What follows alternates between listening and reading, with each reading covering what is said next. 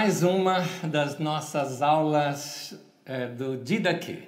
A palavra Didaquê significa ensino, de onde nós vemos ali em Atos 2,42 que eles perseveravam no Didaquê dos apóstolos, nos ensinos dos apóstolos.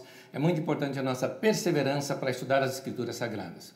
Como já vimos nas aulas passadas, estamos estudando as Escrituras Sagradas, estudando a Bíblia Sagrada estudando como foram escritos os primeiros textos. Nós estamos estudando os textos do assim chamado Pentateuco, Pentateuco por causa de cinco eh, rolos dos livros, assim chamado livros da lei ou livros de Moisés, como tradicionalmente se chama. Uh, e que foi uma base muito grande para todo o estudo que a gente possa ter de Antigo Testamento, do judaísmo e especialmente também do cristianismo, porque começa lá dentro do judaísmo, assim nós podemos entender melhor algumas coisas que Jesus disse. Uh, hoje nós vamos estudar os livros de Números e também os livros de Deuteronômio. Uh, uma coisa importante da gente saber, o livro, o Pentateuco, vamos colocar assim, aqueles cinco primeiros livros, eles têm várias fontes diferentes no qual os seus escritores se basearam para trazer esse texto até nós. O texto que chega para nós, dos cinco livros, exatamente como você tem na sua Bíblia, a compilação final dele já se dá depois do exílio babilônico. Ele teve várias pré-edições. Por exemplo, nós temos uma tradição que são as tradições que nós chamamos de tradições javistas ou de Javé, ou de Yahvé. Então, essas tradições são muito fortes, são as tradições, por exemplo, que nos contam uh, muitos textos uh, de tradição oral, de tradição uh, de Moisés, por exemplo, vindo do Egito, essas tradições são javistas. Aí nós temos as tradições eloístas, que são tradições normalmente dos povos do norte e essas tradições eloístas chamam Deus de Elohim, as javistas chamam Deus de Javé. E é interessante que é aqui nas tradições eloístas que nós encontramos muitas experiências do Sinai, o que nos mostra que as fontes são diferentes. Então, uh, nós vamos hoje pegar um pouquinho das fontes do qual vieram do povo uh, que morava já no deserto e que teve esse encontro com esses fugitivos uh, do Egito formando assim, aumentando esse volume da nação. Isso tudo nós vamos estudar ainda mais adiante, quando nós vamos rever esse momento todo em que esses textos são escritos. E aqui o livro de Números se chama Números para nós por causa uh, do fato de que o livro faz a contagem do povo ali no deserto. Mas o seu título original no texto hebraico é o início do texto, que é no deserto. Começa a contar a experiência desse povo no deserto. Então hoje nós vamos estudar sobre a lei que é dada no deserto e a experiência do povo no deserto. Por isso, a nossa aula de hoje, a lei no deserto. Este quarto livro da Bíblia, uh, que é o texto de Números, vai relatando essas tradições vindas desses povos que tiveram a experiência no deserto e também a sua convivência com esses fugitivos do Egito. Lembrando que o texto sagrado narra a história toda como sendo um povo apenas. Nós é que ao longo do tempo vamos construindo isso tudo e vamos percebendo que são várias tradições diferentes que chegam aqui para nós. Entre o Egito e a Terra Prometida existe um deserto. E esse deserto, para o povo de Israel, era muito importante.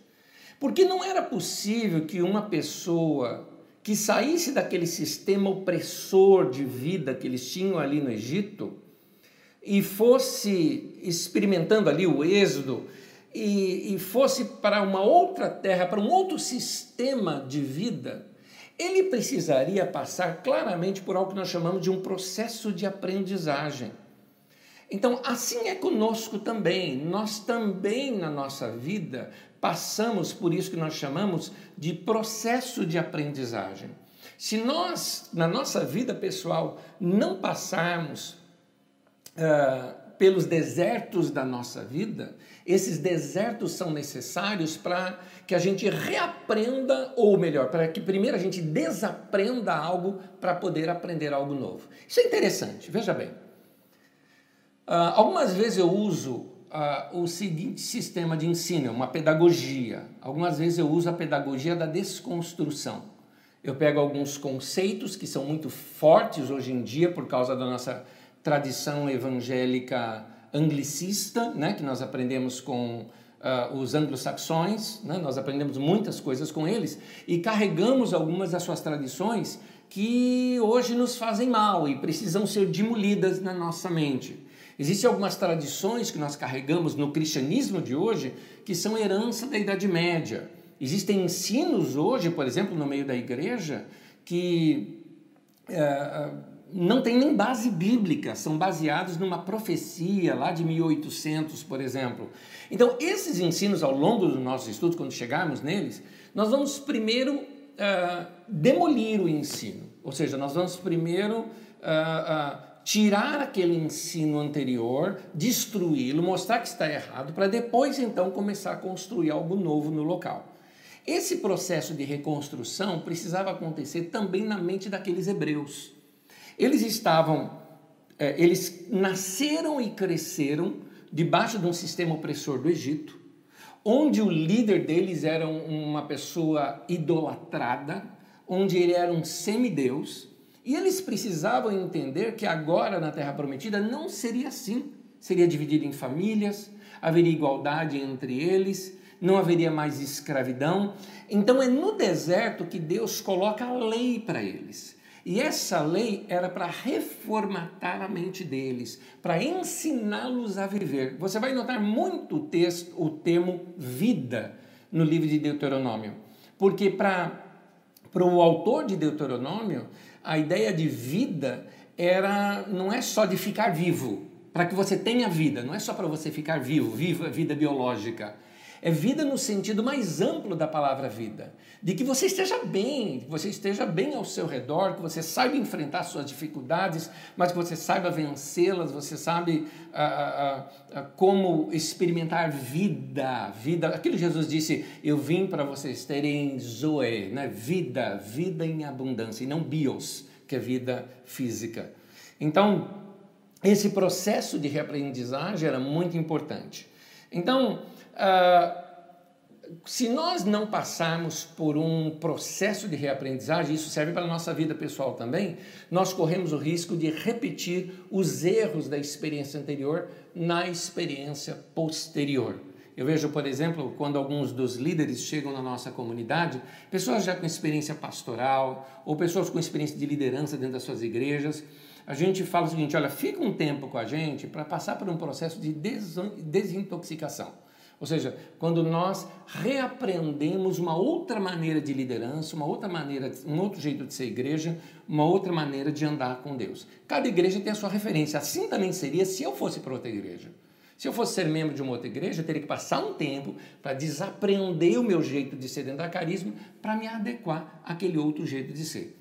Assim é também, por exemplo, algumas pessoas, quando, vamos lá, trazer bem para a vida pessoal, alguém que termina um namoro, alguém que sai de um relacionamento como um casamento, vocês sabem do nosso conselho, fique um tempo quieto, sem relacionamento, sem se envolver com outra pessoa, porque senão aqueles erros do relacionamento anterior você vai claramente levar para o relacionamento posterior. Essas coisas.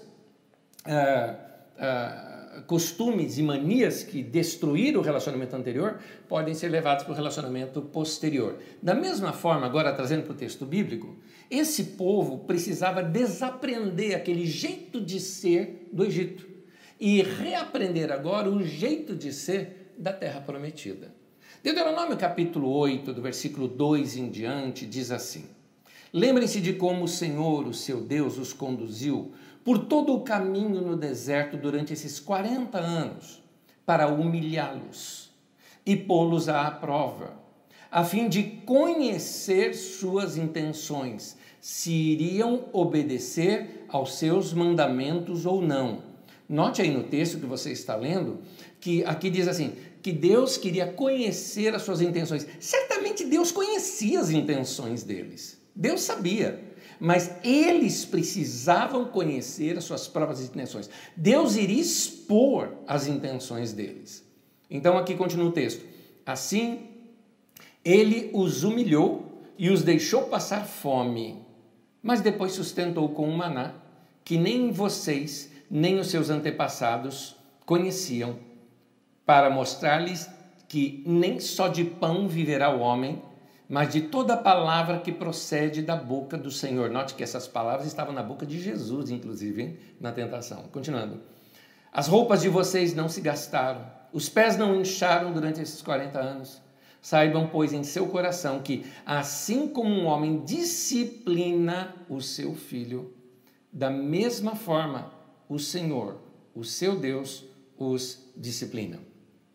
Uh, nota uma coisa uh, que nós já vimos até aqui no texto: Deus uh, fez essa prova sobre eles para expor as intenções do coração. É interessante, traz isso para a vida particular porque isso serve bastante.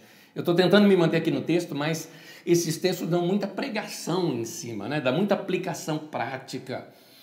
Esse tempo que nós estamos passando de quarentena por causa de um, um, um vírus, né? o, o, o Covid-19, você já percebeu como esse tempo de pressão, pressão econômica, pressão de gente querida morrendo ao nosso lado, o medo de sair na rua, os conflitos do governo que nos deixam malucos. Vocês percebem que, na verdade, essas pressões todas revelam o que está no nosso coração? Tem gente que está se revelando nesse tempo como gente ruim. Você sabe que bicho ruim existe, né? Tem gente que é ruim é ruim de coração, coração ruim, coração mau. A Bíblia fala várias vezes isso. Nem todo mundo é bonzinho, não, meu querido. Nem, não, não se engane. A conversão, o novo nascimento é que tira esse coração de pedra e coloca no lugar um coração de carne. Mas ao mesmo tempo, nós também somos provados.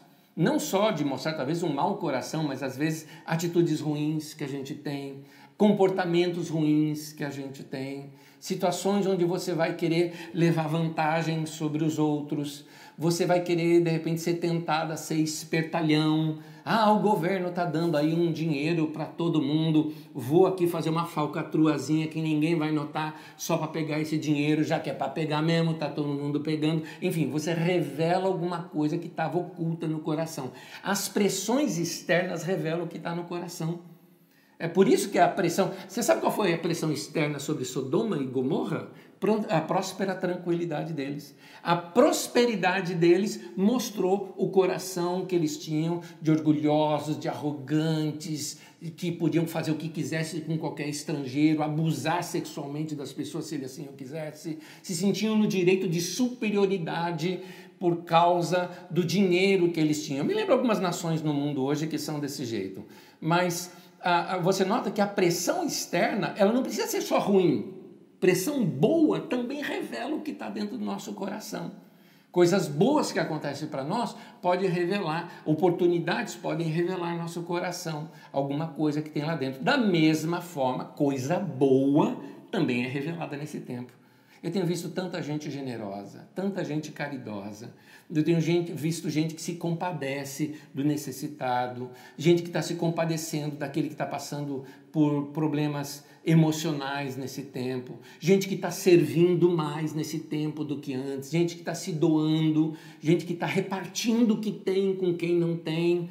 As pressões externas revelam o que está no nosso coração. É o que Deus diz aqui nesse texto que nós lemos ele conduziu para o deserto para humilhar para, para pô-los à prova a fim de conhecer as suas intenções.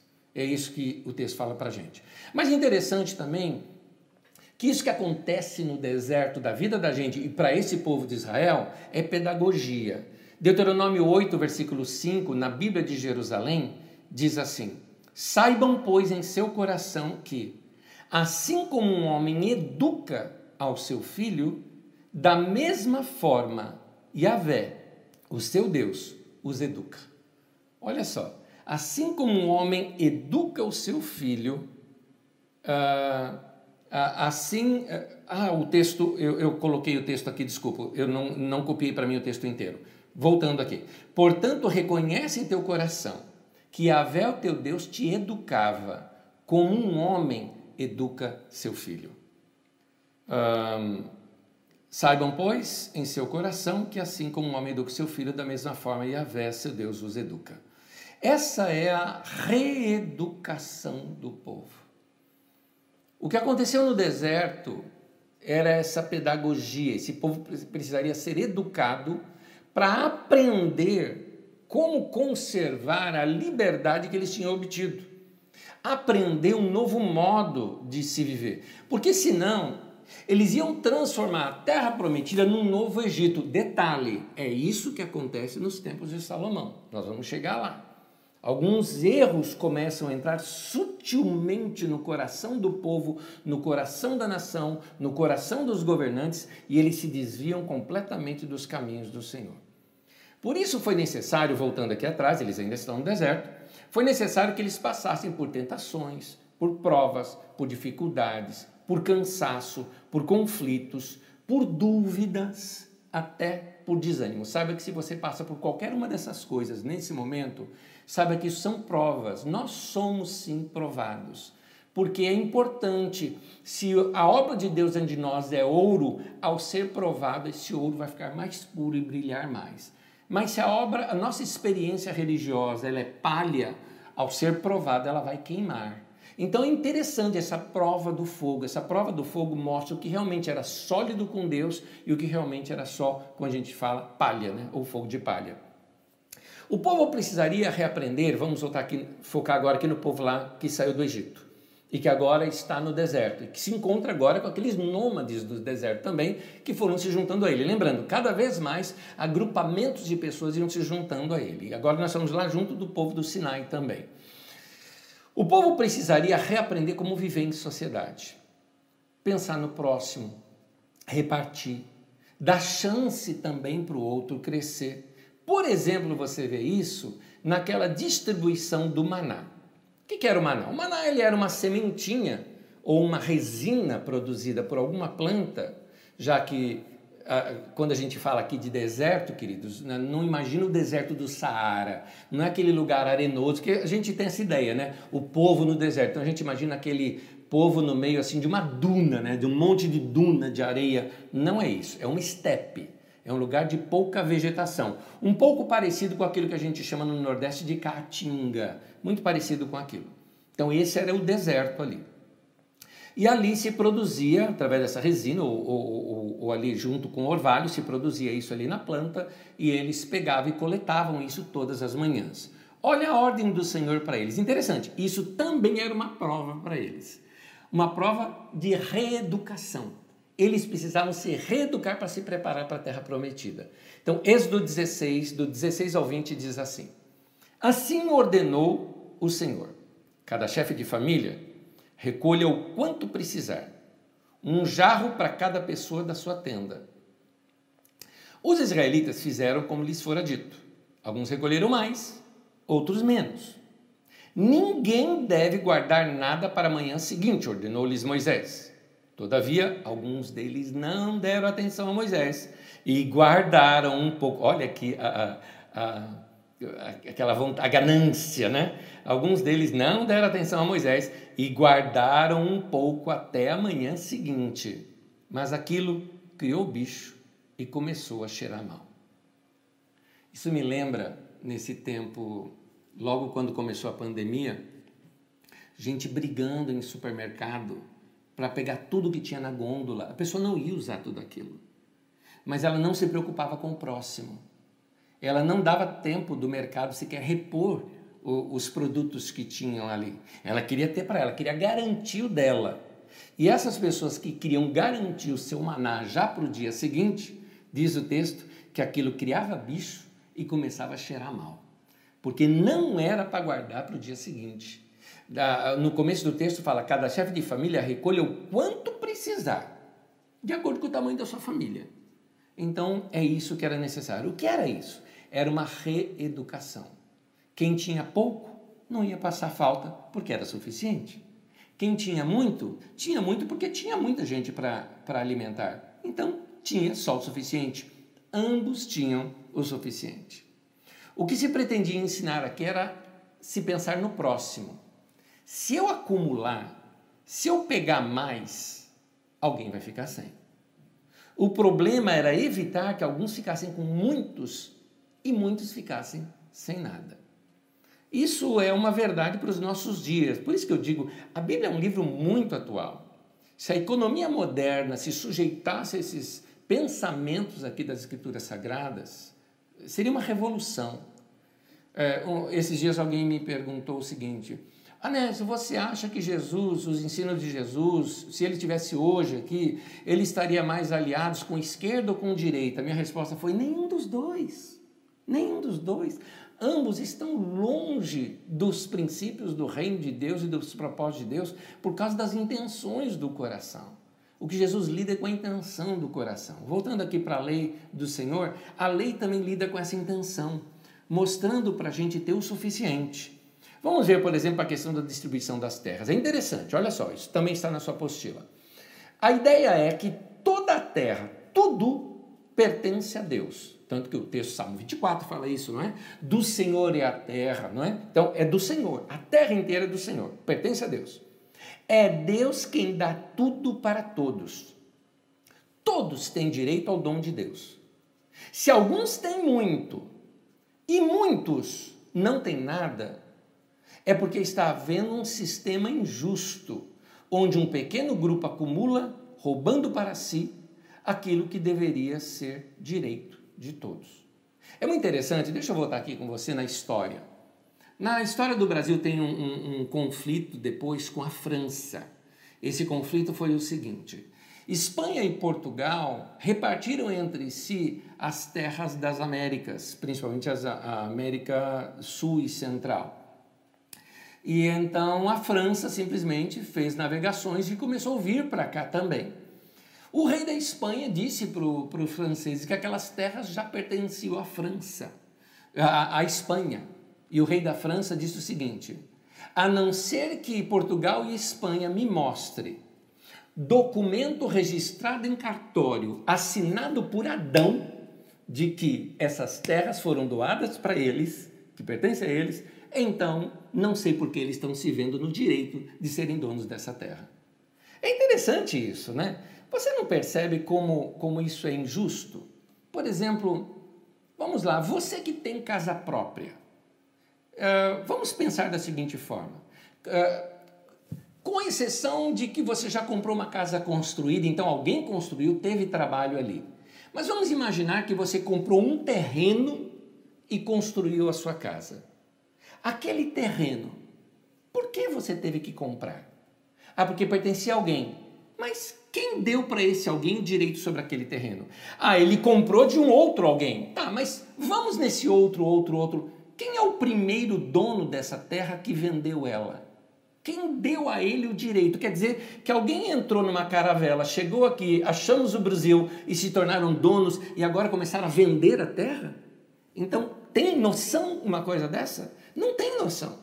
Então você nota que todo esse nosso sistema econômico que nós temos hoje é um sistema é, completamente contrário à vontade de Deus, porque a vontade de Deus é para que todos tivessem direito, o mesmo direito, a mesma possibilidade de crescer.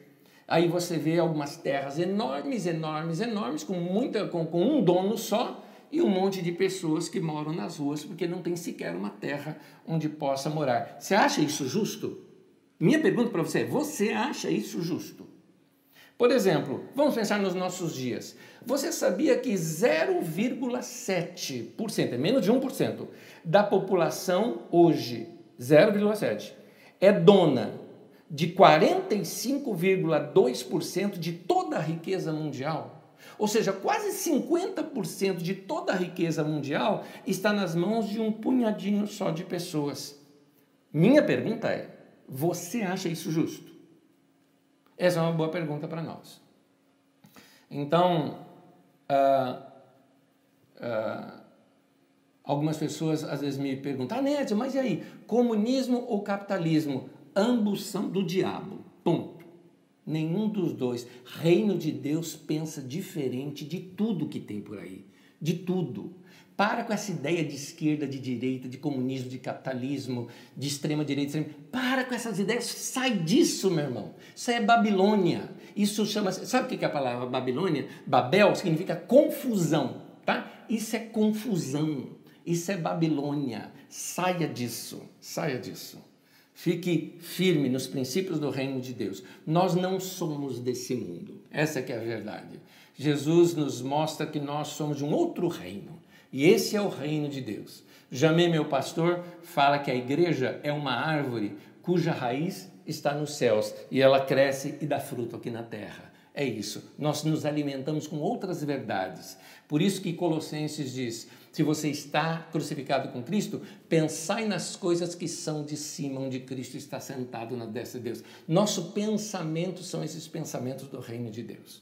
Então, voltando aqui a esse povo do deserto, para eles entrarem naquela terra e aquela terra agora ser repartida entre as famílias, primeiro ela precisaria ser conquistada, porque alguns conquistaram aquela, alguns se apossaram daquelas terras e se tornaram donos daquela terra, enriqueceram aquelas terras, contrataram funcionários, contrataram pessoas, formaram seu próprio exército, se tornou um reizinho, dono de uma cidade, na verdade, é, naquele tempo se chamava nação, né? Dono de uma nação, que era um reizinho, e dominava sobre os camponeses ali ao redor. Agora isso precisava ser revertido. Por isso você tem as guerras de Josué, porque aqueles homens não queriam abrir mão das posses e bens que eles tinham.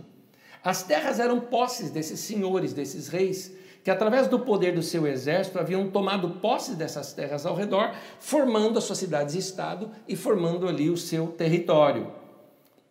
Agora, uma vez que a terra foi conquistada, o que, que acontece? Ela é distribuída, redistribuída por famílias. A divisão, interessante, ela ocorreria proporcionalmente ao número de pessoas de cada tribo, para que todos tivessem o seu terreno.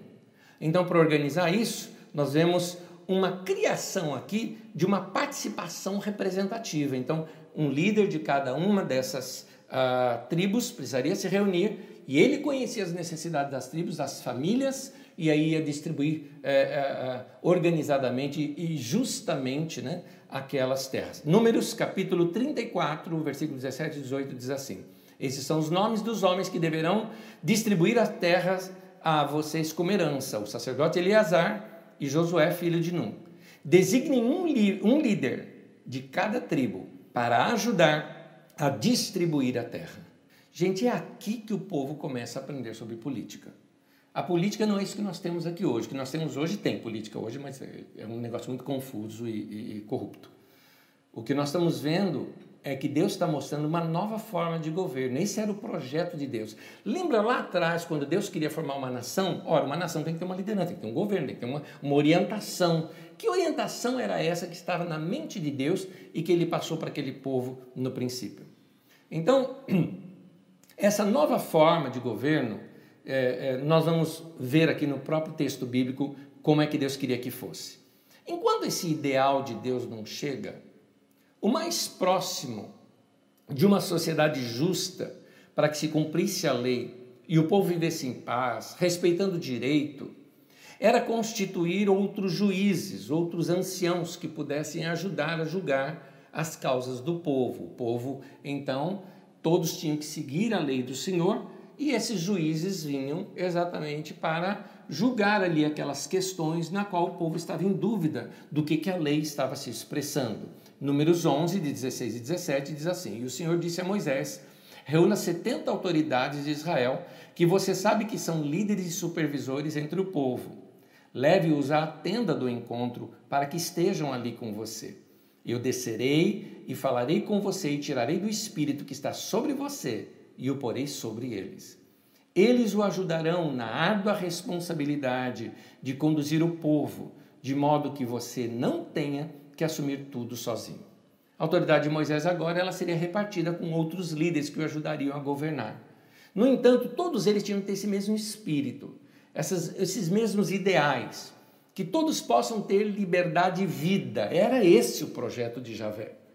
Então, o Jeová que tirou esse povo do Egito, esse Yahvé, Javé, Jeová, como quiser chamá-lo, que tirou o povo do Egito, tirou para que eles fossem livres e não para que constituísse um novo reinozinho igualzinho uma miniatura de Egito como eram aqueles reininhos de Canaã. Deus tinha um projeto diferente.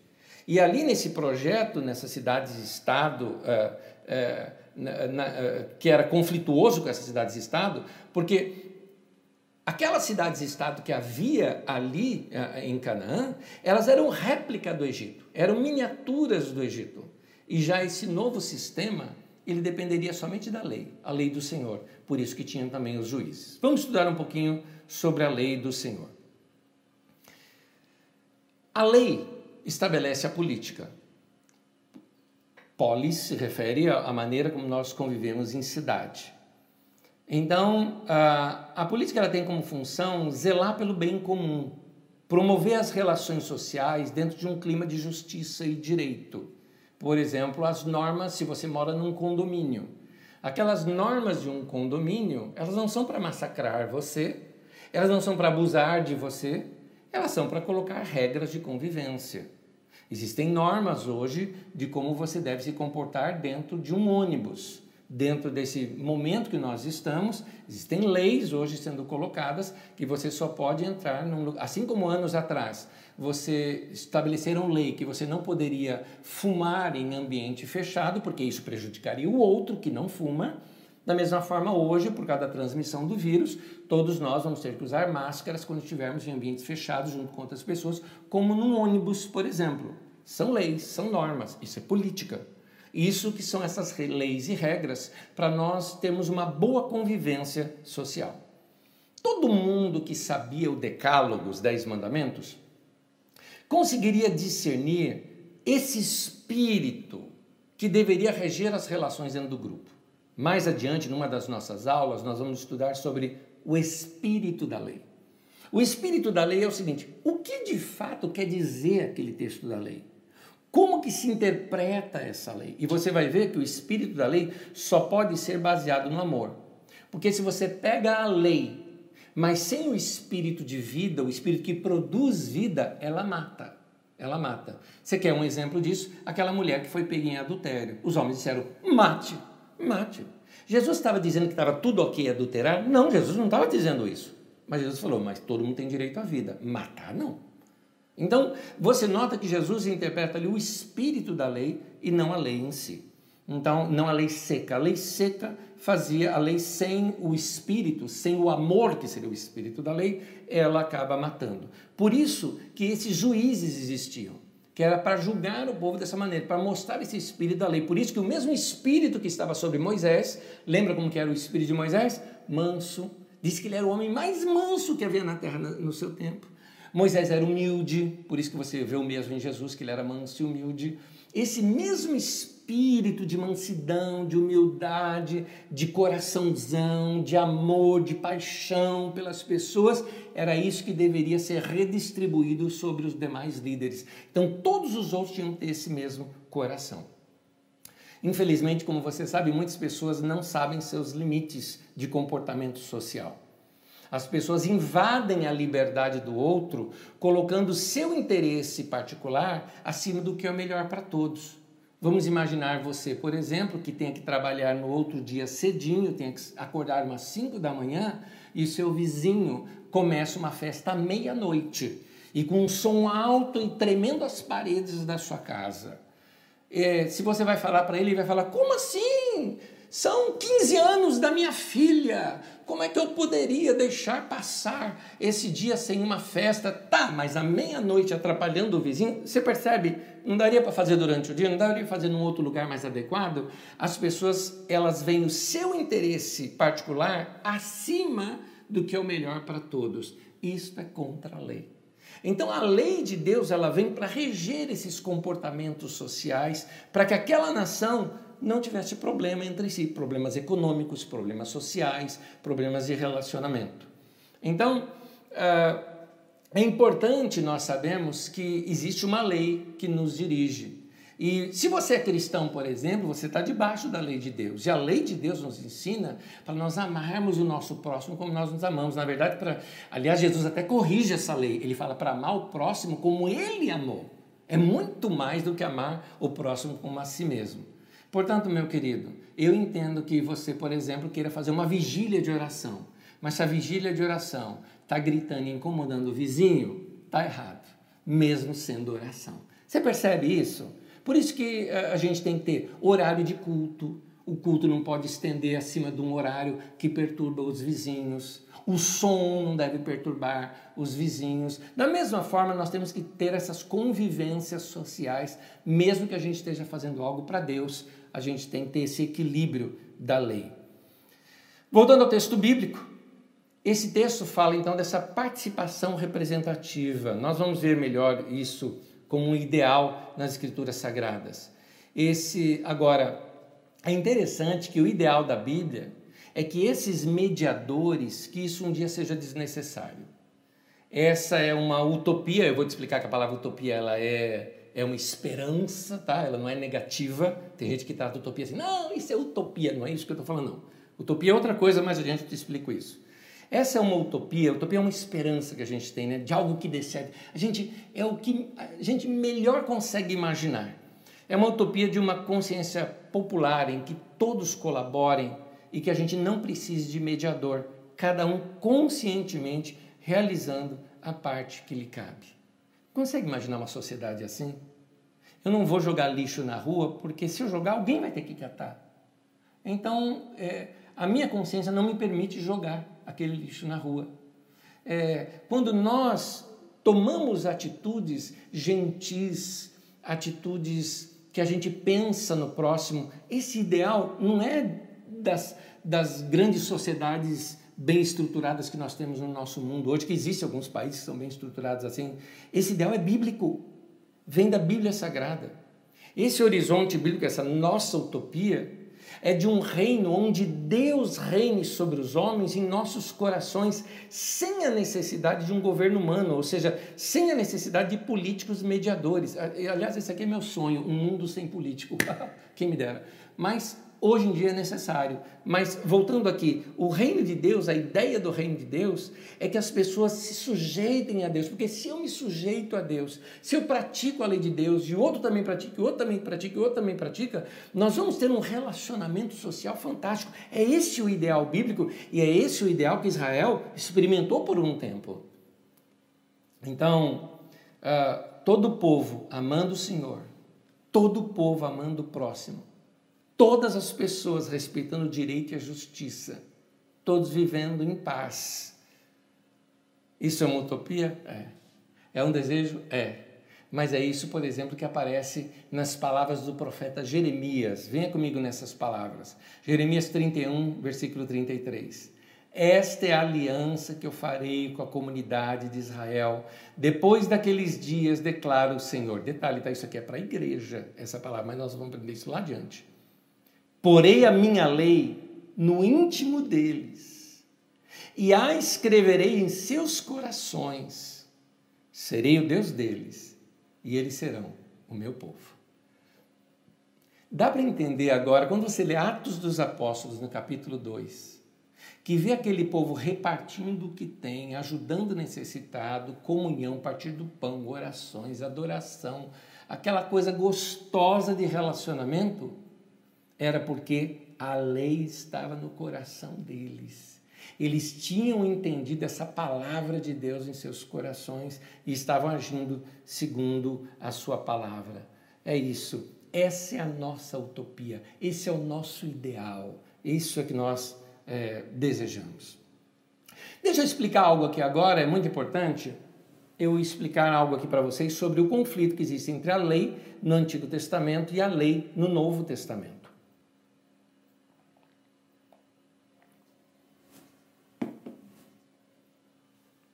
Eu digo isso porque você nota um certo conflito, por exemplo, no Novo Testamento a Bíblia fala que nós estamos debaixo da graça e não da lei, não é? A, a lei produz morte, é o Espírito que produz vida. Então parece que a gente tem que jogar fora o Velho Testamento. Isso é um grande engano, não é isso que a Bíblia está dizendo.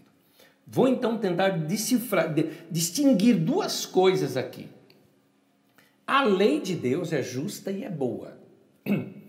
Era um ensinamento de Deus para que o povo vivesse bem e experimentasse essa vida abundante. Meu irmão, pratica o que está ali na lei de Deus e você vai ter uma vida abundante, abençoada, experimentar o shalom de Deus, a paz de Deus ao teu derredor. Agora, quando nós falamos é, é, isso, eu estou falando dentro do contexto do Antigo Testamento. Quando nós falamos isso no Novo Testamento, no Novo Testamento, parece até uma oposição à lei pelo seguinte: os judeus, principalmente os fariseus, no Novo Testamento, fariseu era uma seita judaica. Adiante vamos estudar sobre eles, como surgiram, quem eles são, por que criam daquela maneira. Eles fizeram da lei algo intimista e individualista. A lei não era para ser intimista e individualista. A lei era para ser algo público, para o povo, de comportamento social e de vida de uma comunidade para com Deus e para com o próximo. Mas eles fizeram o seguinte: a lei como um, uma. Uh, como um compêndio de regras, como se não bastasse.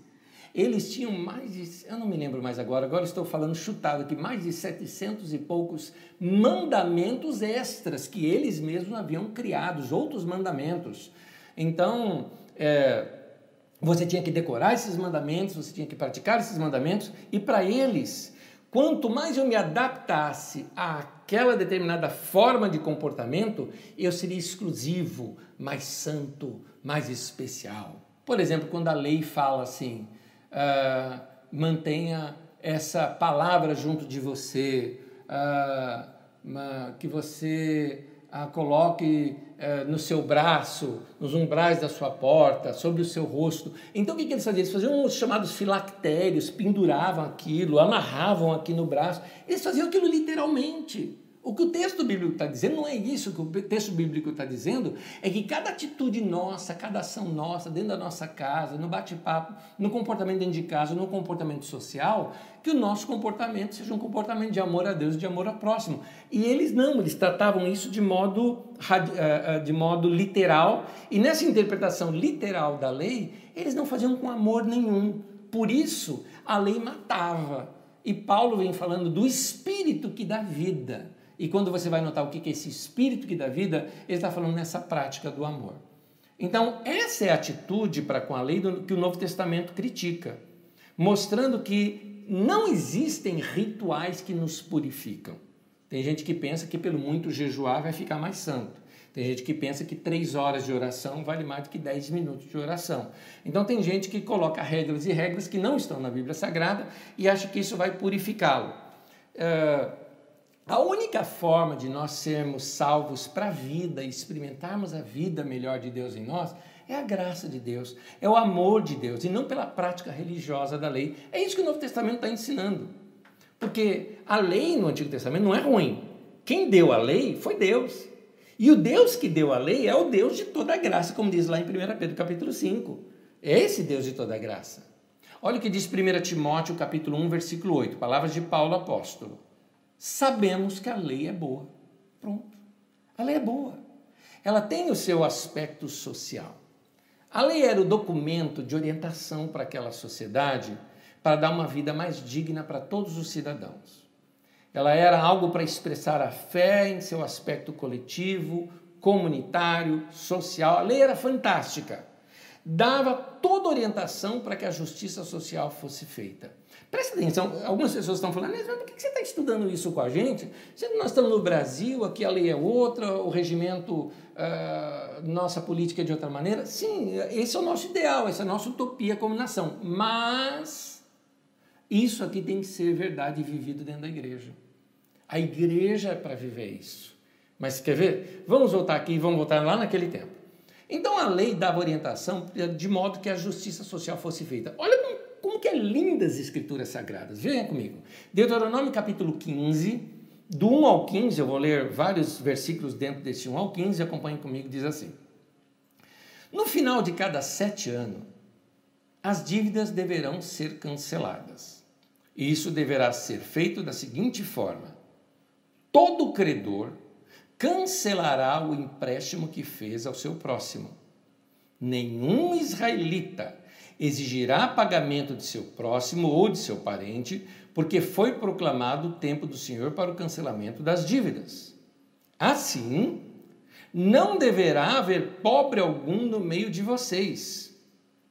Pois na terra que o Senhor, o seu Deus, lhes está dando como herança, para que dela tomem posse, ele os abençoará ricamente. Nota que eu vou continuar o texto daqui a pouco com você, uma coisa, deixa eu te explicar aqui. O que o texto está mostrando aqui é o seguinte: veja bem, as terras foram divididas iguais para todo mundo. Muito bem. Eu planto laranja e você planta banana. Só que, e aí, como não havia ainda moeda corrente naquele tempo, era praticado o escambo. Então, o meu produto vira o meu dinheiro. E eu troco o fruto do minha plantação com a plantação dos outros e assim eu faço assim a minha feira de casa, mas também a troca do que eu estou dando para minha comunidade. Vamos dizer que naquele ano não deu banana, sei lá, um fungo que apareceu, aquele povo não sabia o que era isso, e a minha plantação não deu certo, não deu certo. Então eu vou em você que deu bastante laranja e Aliás, eu plantei laranja né, na minha história, né? Eu plantei laranja e você banana. Então, ah, minha laranja não deu certo, você que tem um monte de banana e vendeu ali as suas bananas, bastante, né? Você fez as trocas, tudo mais. Eu te peço emprestado algo. Porque eu preciso agora comprar sementes. Eu preciso comprar, eu usei um, eu preciso comprar sementes para fazer de novo o meu plantio. E então você me doa um pouco do seu produto, com o seu produto eu vou lá e troco em sementes e vou lá insistir na minha plantação de laranja. Insisto na minha plantação novamente e novamente o próximo ano não dá, eu já tenho uma dívida com você. Aí eu vou lá e peço de novo para você, você de novo me empresta, de novo eu vou ao mercado, eu compro novamente as, as sementes e novamente eu tento o plantio, o plantio não dá, e aí eu já não tenho mais nem como te pagar. O que, que eu faço? Faço o seguinte, eu tenho que pagar essa dívida. Eu vou trabalhar agora para você, então. Eu trabalho para você até eu pagar essa dívida com você. Aí então eu começo a perder as coisas. Você começa a ganhar parte do meu terreno. Meus filhos começam a trabalhar para você. Eu passo a ser seu escravo também trabalhando para você. Então eu estou fazendo tudo isso para pagar a dívida. O texto diz o seguinte: que isso não poderia passar de sete anos. No sexto ano para o sétimo, você já deveria me liberar. Por quê? Para que não houvesse pobre no meio de vocês. Depois daquele tempo, eu retomaria com o meu terreno, retomaria com as minhas posses, retomaria com as chances de um recomeço. O texto nem para somente aqui, olha como o texto continua. Veja aqui comigo, versículo 5. Contanto que obedeçam em tudo ao Senhor, o seu Deus, e ponham em prática toda esta lei que hoje estou lhe dando. Só detalhezinho, o versículo anterior, no final dele, diz assim: Ele os abençoará ricamente. Então, Deus abençoar ricamente contanto que obedeçam em tudo ao Senhor e seu Deus e ponham em prática toda esta lei que hoje lhes estou dando, pois o Senhor, o seu Deus, os abençoará, conforme prometeu, e vocês emprestarão a muitas nações, mas nenhuma tomarão emprestado. Se houver algum israelita pobre em qualquer das cidades da terra que o Senhor, o seu Deus, lhes está dando, não endureçam o coração nem fechem a mão para com seu irmão pobre. Ao contrário, tenham a mão aberta e emprestem-lhe liberalmente o que ele precisar.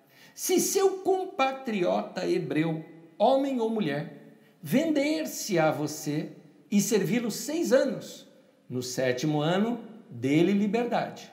E quando fizer, olha aqui o que o texto fala: não o mande embora de mãos vazias. Aqui parece que tem um, é, o princípio do fundo de garantia. Dá uma olhada.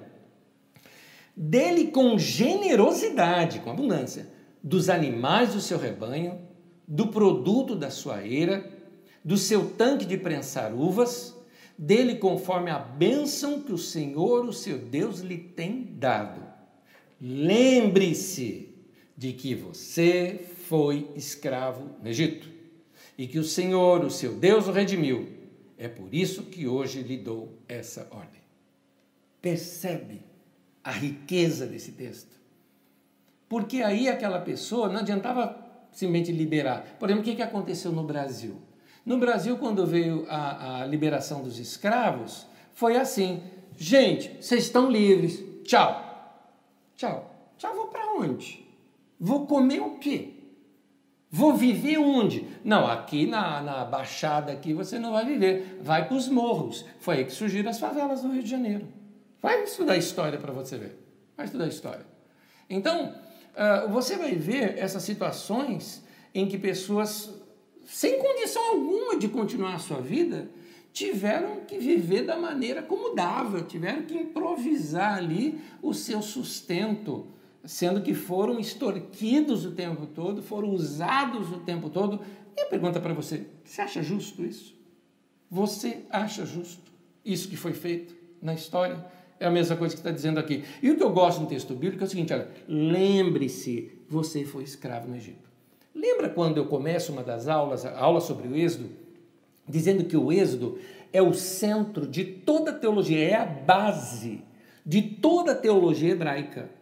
A teologia que vai surgir depois pelos hebreus, mais adiante pelos judeus, não é? os israelitas, depois os judeus, essa teologia que vai se formando e que se forma também dentro do cristianismo, a base dela está lá no êxodo do Egito.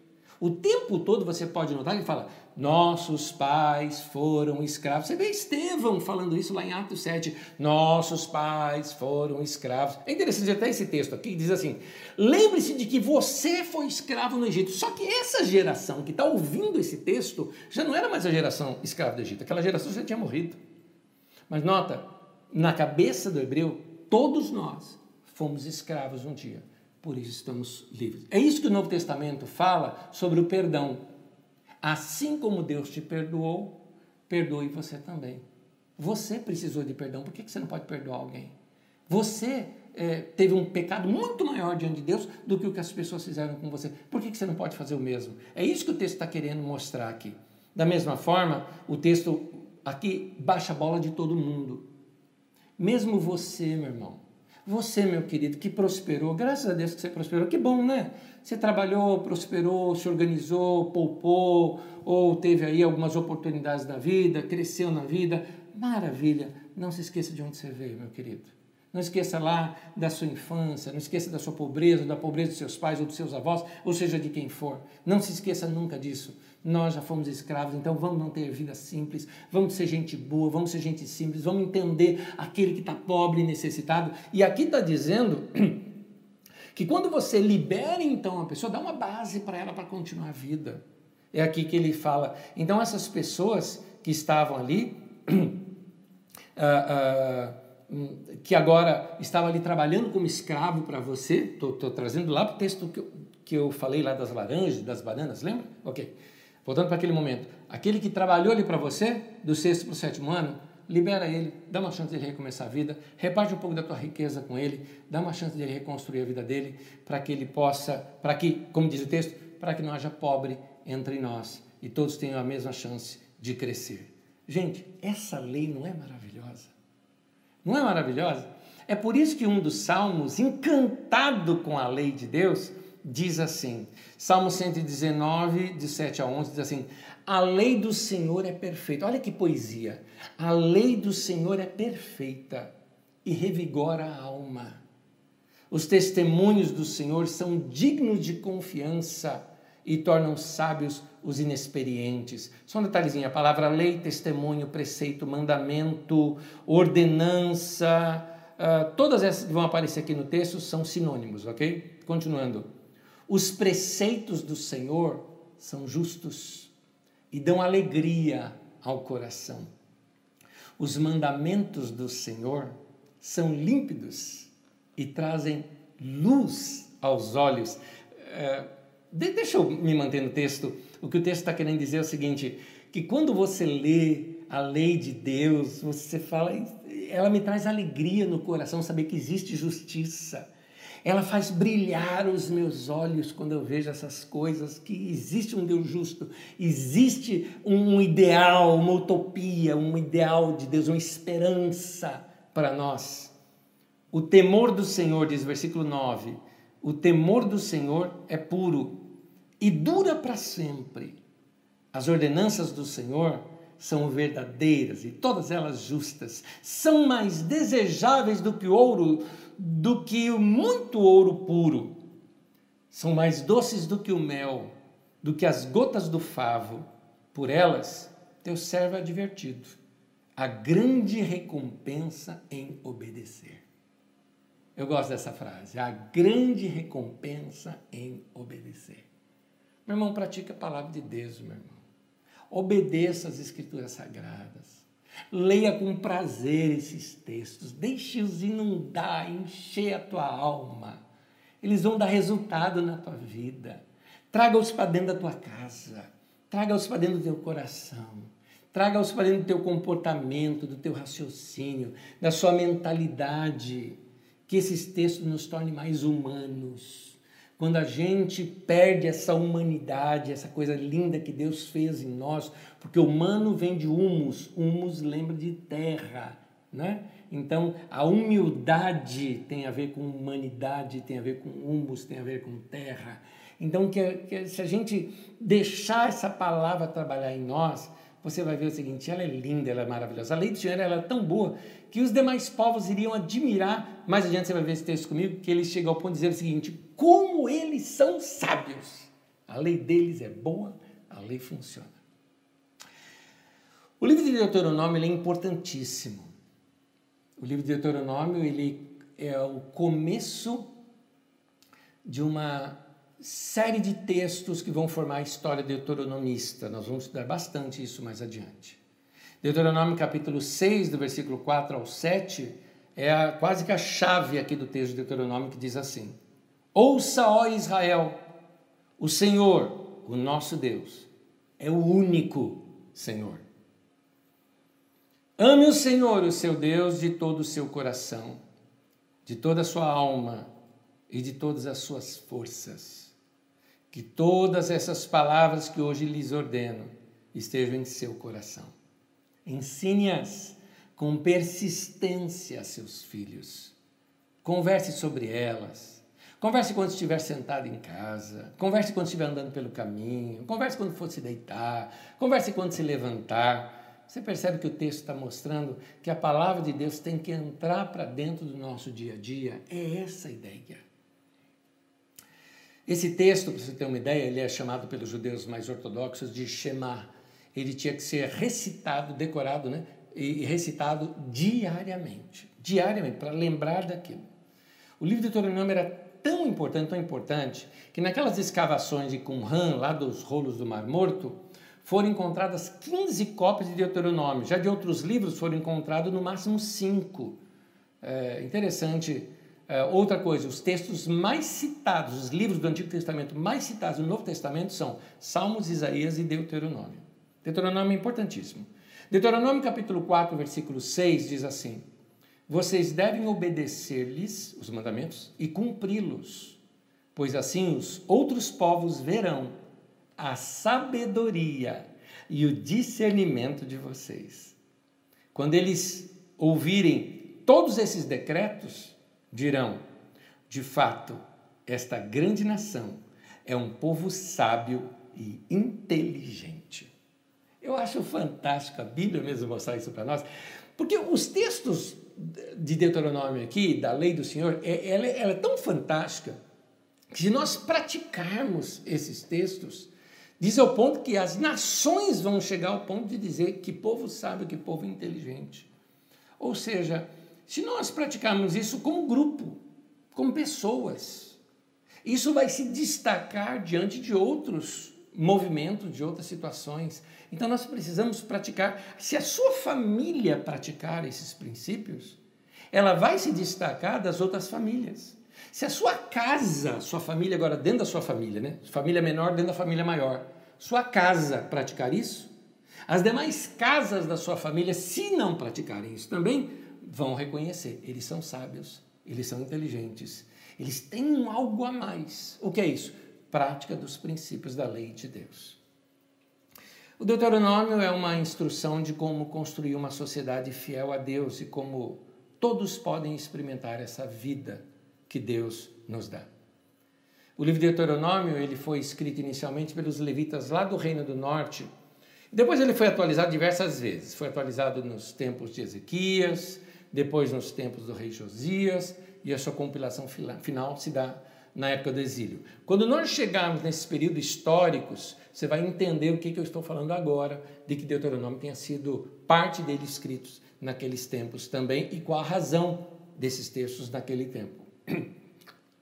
Mesmo sendo um texto posterior, ele quer retratar ah, como era a atitude do povo lá atrás, na época de Moisés, e como era o coração dos fundadores daquela nação.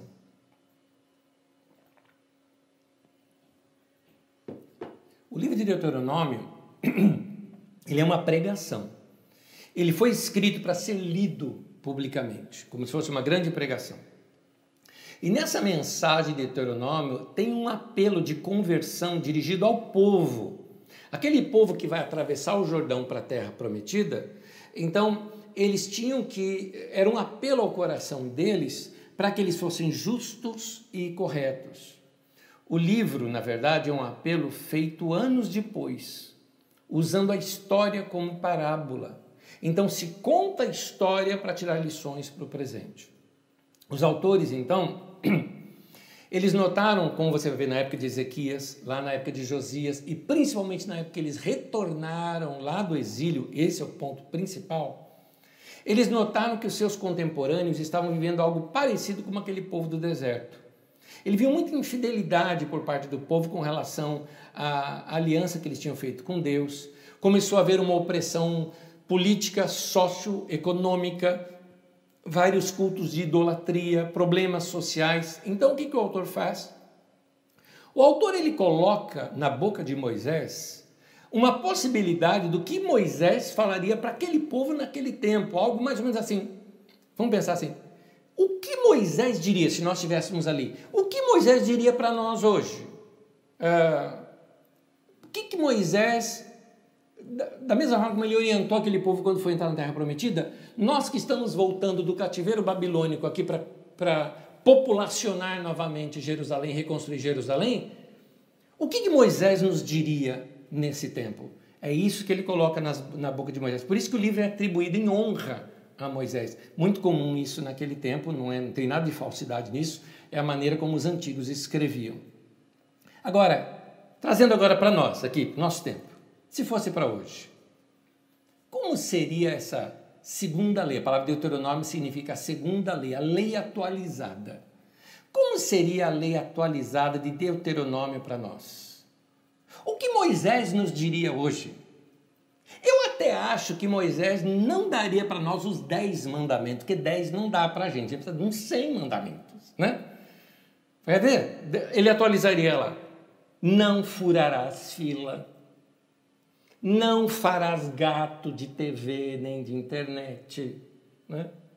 Não disfarçarás o uso de máscara. Né? Entendeu?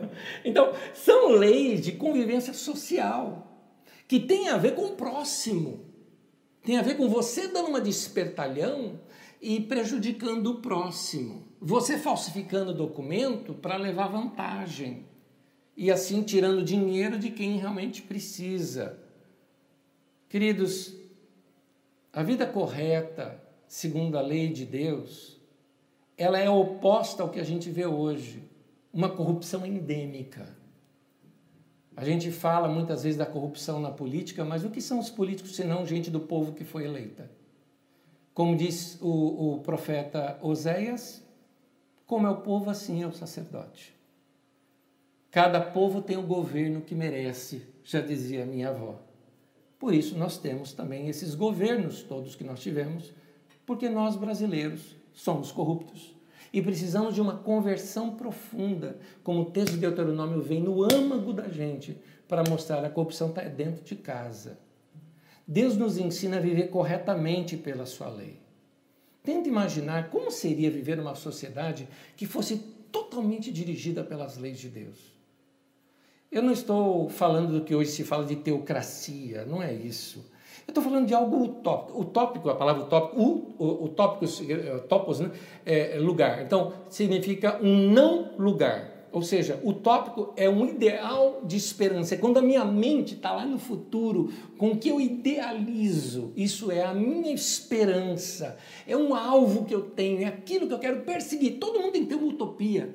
É a minha esperança, é para lá que eu estou indo, é isso que eu acredito, é isso que eu creio. Eu vou lutar por isso até o final. Isso é a minha utopia. Então, uh, Infelizmente, como eu disse, o problema do nosso país é um problema endêmico. O que é endêmico? Endêmico significa o seguinte: aquela região ali, ela está contaminada. Se eu entrar ali, eu também estou contaminado. Eu me contamino. É isso que significa endêmico. Não significa ah, não, eu sou bonzinho, não vou ser contaminado. Não, você vai ser contaminado porque é endêmico a situação. Então a corrupção no nosso país é uma situação endêmica que só a conversão ao Evangelho de Jesus, que muda o coração do homem, o homem tem que morrer para si mesmo e nascer de novo. Só isso pode tirar essa maldade do coração do homem e a continuação da prática das leis de Deus. Porque o novo nascimento é só porta de entrada, e aí você tem que desenvolver a sua salvação, crescendo em sabedoria, crescendo na pureza, crescendo em cada área da sua vida, desenvolvendo os frutos do Espírito na sua vida. Então, nós precisamos é, abandonar essa cultura da corrupção que nós temos. Essa cultura existe no povo, existe na política, existe em todos os lugares, não é? Há uma frase muito clássica do português, essa de Queiroz, que diz assim: os políticos e as fraldas devem ser trocados constantemente e pela mesma razão. Por que isso? Porque todos nós nos corrompemos. Eu não, eu, eu, eu, eu acho que todo mundo tem que tomar cuidado com o poder. Todo mundo tem que passar pelo arrependimento. Todo pastor tem que passar pelo arrependimento. Todo líder tem que passar por arrependimento. Todo dono de empresa tem que passar pelo arrependimento. Toda pessoa que tem poder nas mãos, poder político, poder de posição social, poder de dinheiro, qualquer poder, qualquer influência, tem que passar diariamente. Por isso que Jesus fala: tome a cada dia a sua cruz e me siga. Por isso que eu convido a todos nós, eu, você, todos, dentro do que nos for sendo esclarecido, à medida que a minha mente vai se abrindo e a lei do Senhor brilha para mim e eu percebo, isso está errado. Eu fiz isso a vida inteira, mas isso aqui está errado, não é certo. Não é certo fazer isso que eu estou fazendo. À medida que nós fomos vendo isso, que nós nos arrependamos, arrepender é mudar de direção. Não vou mais fazer isso. Que a gente comece uma revolução. Uma revolução que vem de baixo, que vem do povo com o povo fazendo o que é correto, para que a gente dê uma grande lição para todos aqueles que estão na liderança do nosso país, da nossa cidade, do nosso estado, do que seja, de que é possível andar de modo coerente com a justiça e com o direito, e que a gente possa viver nos nossos dias vidas orientadas pela lei do Senhor. Então, todo a lei do Senhor para nós ela se resume em amar a Deus acima de todas as coisas e amar o próximo como a si mesmo. Jesus mesmo nos ensina isso como um resumo da lei. Começa por aí. Essa é a base. Nada dá para se divergir disso. Por isso, não dá para se dizer cristão sem ações que demonstram o seu amor a Deus e o seu amor ao próximo.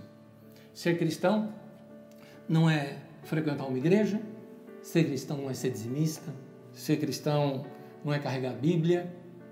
Ser cristão não é dar glória, aleluia. É nada disso. Às vezes a gente muda o linguajar, mas não mudou o coração. Ser cristão é dar frutos de alguém que ama a Deus e de alguém que ama o próximo. E isso está na lei de Deus. Aliás, eu estou falando de ser cristão. Seguir ao Senhor é assim.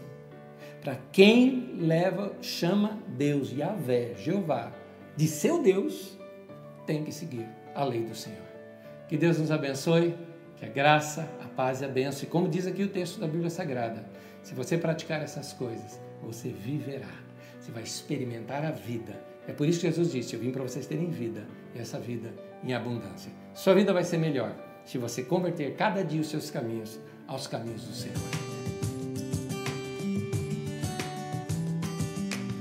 Nós vamos lá agora as perguntas, as perguntas chegarem depois desse momento eu respondo somente ali no chat de modo mais abreviado. Vamos lá.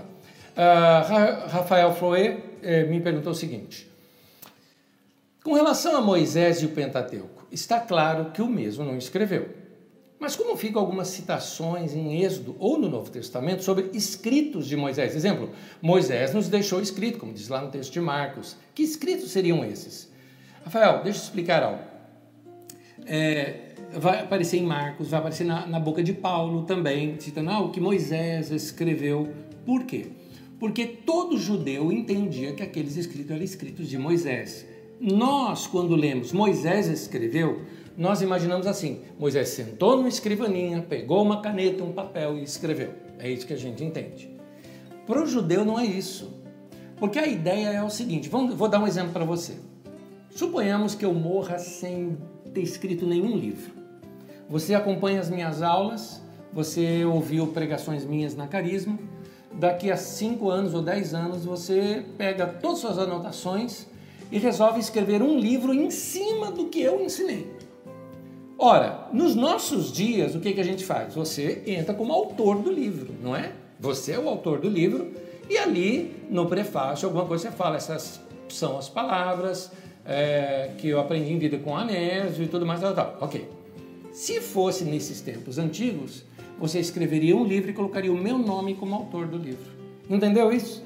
Então nós temos muitos textos assim nas escrituras sagradas em que não é que a pessoa escreveu, mas os escritos são delas. Você tem isso até no Novo Testamento. O livro de Tiago, por exemplo, não foi Tiago quem escreveu, até porque ele está num grego clássico. E Tiago era filho de carpinteiro que morava na periferia da periferia lá, né, que era do, do, do fundão do mundo lá da Galileia, filho de carpinteiro. Ele não saberia falar nem escrever o grego clássico, nem citar frases de um de, de é, formato de, de redação de escritores de grego clássico. No entanto, o que, que o autor fez? O autor colecionou ditos de Tiago, juntou-os todos num livro e coloca o nome de quem? Tiago. Ponto. Tá certo. Ele está honrando o autor. Então, os textos da Bíblia Sagrada, do Pentateuco, são atribuídos a Moisés. Tanto que a gente fala Moisés e os profetas, né? que seria os textos do Pentateuco e os demais textos do Antigo Testamento. Da mesma forma que a gente fala dessa maneira. Então, mesmo Moisés não tendo sido o escritor, o redator, certamente foi baseado assim. É isso que Moisés teria dito, ou é isso que nos chegou que Moisés disse. É isso aqui em honra a Moisés. É nesse sentido. Maurício Santos pergunta: gostaria de ouvir mais sobre justiça, como sendo observar as necessidades dos mais carentes como eles praticariam a justiça. Maurício, é muito interessante. Eu acho que esse ponto da justiça nós vamos tocar muitas vezes mais aqui uh, nas nossas aulas. Eu vou tocar bastante nesse ponto. Não vai dar para eu resumir tudo isso aqui, porque eu levaria talvez mais de uma aula só para falar sobre a justiça. Mas a justiça é literalmente você. Uh, é, é, justiça é sinônimo de equidade, ou seja, você suprir as necessidades daqueles carentes para que eles tenham as mesmas chances, os mesmos direitos que o outro teve para crescer. É nesse sentido que a gente faz a justiça. No Antigo Testamento está cheio de textos de como eles praticaram isso. Você vê, por exemplo, até os dízimos tinham a ver com justiça. Porque os dízimos eles eram parte deles um fundo social para órfão, para refugiado e para viúva para que eles não passassem fome. Um outro de justiça, por exemplo, é que se você tivesse uma grande plantação, as beiras da sua plantação, aquelas partes da árvore que caem para a rua, vamos dizer assim, para fora do seu terreno, você não poderia colher ali. E era liberado para qualquer pessoa que tivesse com fome passar lá, pegar uma fruta e sair comendo. Isso não era considerado roubo, isso era considerado direito para aqueles que necessitavam. Outro detalhe, tem uma lei também que mostra que quando fosse fazendo a colheita, a hora que caísse alguma coisa no chão, você está colhendo ali os frutos e caiu no chão. Caiu no chão, não pega.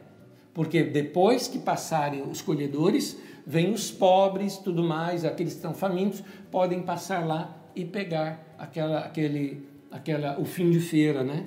Pegar aquelas frutas que caíram no chão para que eles possam se alimentar. Isso fazia parte da justiça naquele tempo. Jane Souza diz assim: Anésio, as leis de Deus é tão simples de seguir, né? Basta sermos educados, respeitar o espaço do outro sem querer impor. Verdade, embora isso é só o segundo mandamento. E o primeiro, uma paixão profunda por Deus e um respeito profundo pelo Senhor. Então, amarás o Senhor teu Deus e o próximo como a ti mesmo. Mas perfeito. Não é difícil, porque a lei está no coração já, Jane. O que precisa vir primeiro é o arrependimento e a conversão. Teve isso? Então agora fica fácil. Jesus mesmo fala: meus mandamentos não são penosos. Está escrito isso, inclusive, é, João fala isso acerca dos mandamentos de Deus, do mandamento de Jesus. Herbert de Souza diz assim: Hoje a prática do evangelho não é a pauta. Como de, desconstruir a igreja e construir na graça do evangelho? Pois a gana e política é a igreja de hoje. Herbert, eu vou repetir aqui uma frase que eu disse na Carisma algumas vezes. Sendo muito honesto, eu acho que a igreja vai pagar muito caro por esse envolvimento político desses últimos anos. Muito caro. Mas nós não vamos desistir dela. Nós vamos lutar por ela. Que haja uma conversão sobre nós. Concordo com você.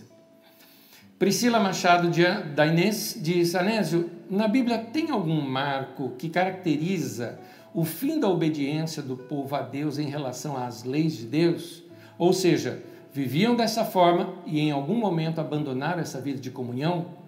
Priscila, muitos, muitos, muitos, muitos. Aliás, parece uh, um, um altos e baixos, parece um eletrocardiograma o, a, a vida desse povo de Deus. É verdade. Você vai ver isso nas, nas narrativas do livro dos juízes, mas na nossa construção aqui de ensino, você vai ver isso também. Porque aí nós vamos ver como é que eles construíram essa sociedade, como é que eles afastaram-se dessa sociedade. Alguém aqui mais adiante fala, uh, tem uma pergunta que vai chegar para mim, sobre a idolatria. Sim, há muitos textos que falam sobre idolatria e você vai entender o porquê porque na idolatria eles se desviavam desse propósito inicial de Deus para eles e se desviavam dos caminhos do Senhor. Mas o ponto mais crítico e mais didático das Escrituras Sagradas, por isso que eu repito tanto esse tempo, é o de Salomão. Por isso nós vamos construindo até chegar lá. Quando chegarmos lá, nós vamos entender a comparação do governo de Davi e o de Salomão. E esse império que foi formado logo em seguida, né, com, já nas mãos de Salomão. E aí como isso se afastou do propósito de Deus? E o que os profetas disseram nesse tempo? E é aí que nós vamos reler esses textos que nós estamos lendo hoje, porque boa parte deles começaram a ser escritos nesse tempo. Aí nós vamos entender melhor. Mas fica com a gente que a gente vai construindo isso, viu? Mas sua pergunta é muito boa e sim, diversas vezes isso acontece, mas é que nós estamos ainda no início aqui, né, da nação. Yara Morim pergunta, né, Anésio, a reeducação vinda deste, desde este tempo bíblico é um processo lento e árduo, até os dias de hoje, ao meu ver, porém, possível. Estamos vivendo de alguma forma como as leis da época antiga? Uh, Yara, é possível, à medida que nossa mente vai se abrindo, nós praticarmos essa lei. Como sociedade, como Brasil, eu te pergunto se nós estamos vivendo isso daqui. Minha opinião é que estamos muito longe. Como igreja, no modo geral, eu também acho que estamos muito longe. Mas eu acho que dá para a gente ir aos poucos percebendo. Eu conheço famílias, eu conheço pessoas, eu conheço homens e mulheres de Deus que são tão sinceros com Deus e que, pelo estilo de vida deles, influenciam outros também a viverem aquele estilo de vida bondoso, generoso, misericordioso, amoroso, aquela como está ali nas bem-aventuranças, né? Que chora, que é humilde, que se compadece, que é misericordioso, né? que luta pela justiça. Pois é, que isso seja reconstruído e aqui é o desafio para mim, para você e para todos que ouvem. Tatiana Fardim pergunta: Acho que os judeus tentam viver isso. Trabalhei com uma família judia. Uma moça de, de sua sinagoga ficou viúva. Eles pegaram um bom cliente de cada vendedor para dar uma carteira nova para ela, para ela começar, uma carteira de clientes, para ela começar a vender. Que coisa linda! Cada pessoa ali tinha sua carteira de, de, de clientes, cada um doou um cliente para ela formar uma carteira de clientes e começar a vender e poder se suprir. Que coisa linda! Agora eu preciso só fazer uma correção aqui. Judeu. Essa é uma correção. Por quê? Porque assim, é a mesma coisa que eu falar assim, olha, eu conheço um africano, um africano de onde? De que parte da África você está falando? Eu conheço um brasileiro, um brasileiro de onde? Né? Ou alguém que fala assim: olha, eu conheci uma família de evangélicos, eles eram gente de Deus, viu? Amava Deus, bondosos, generosos, misericordiosos, bondosos. Aí o outro fala assim: eu já não, eu já conheci uma família de evangélicos que lá não valia mais, era mais falso que uma nota de três reais. Então, existem judeus e judeus. Existem pessoas que praticam a lei do Senhor, por isso eles são judeus praticantes, como é o caso desse que você está me mostrando aqui, é uma prática. E existem aqueles outros que não tem nada a ver. Eles não são, não são judeu no coração, alguns são apenas israelenses. A gente confunde judaísmo com israelense. A gente confunde, inclusive, israelita com israelense. Mas isso nós vamos entender mais adiante nas nossas aulas. Eu tenho construído de pouco a pouco. Mas olha, lindo que essa família fez. Lindo que essa comunidade, essa sinagoga fez. E é assim que a igreja também deve ser e fazer. Josi Bellarmino pergunta: Hoje vejo líderes nas igrejas ensinando a graça mas junto a isso, ensinam também que nós devemos fazer alguma, eh, fazer alguma coisa, obedecer, buscar, orar, lutar. Qual o sentido da graça, afinal? Você vê que há uma contradição, né? Você nota que ah, eles falam que é graça, a graça é de graça, mas você tem que obedecer. É aquela coisa. Deus vai te abençoar, mas primeiro você tem que doar, você tem que dar. Geralmente tem a ver com dinheiro, né? Tem a ver com sacrifício, com dinheiro. Então, essa, essa pregação neopentecostal não tem nada de graça nela. Tudo você paga para receber. Tudo você faz algo para receber. É você que lutou, é você que orou. Nada é graça de Deus. Então, realmente se opõe nos ensinos quando dizem isso, porque não me parece graça, parece recompensa. Afinal de contas, se eu batalhei e ganhei, então é recompensa, não é graça.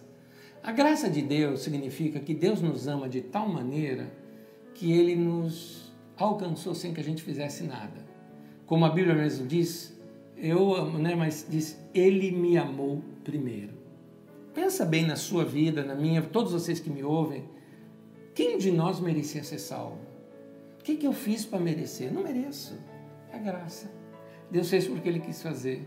Ele me ama porque Ele me amou e ponto final. E Ele vai continuar me amando. Isso não significa que eu não tenho que obedecer, que eu não tenho que buscar, que eu não tenho que orar, que eu não tenho que lutar.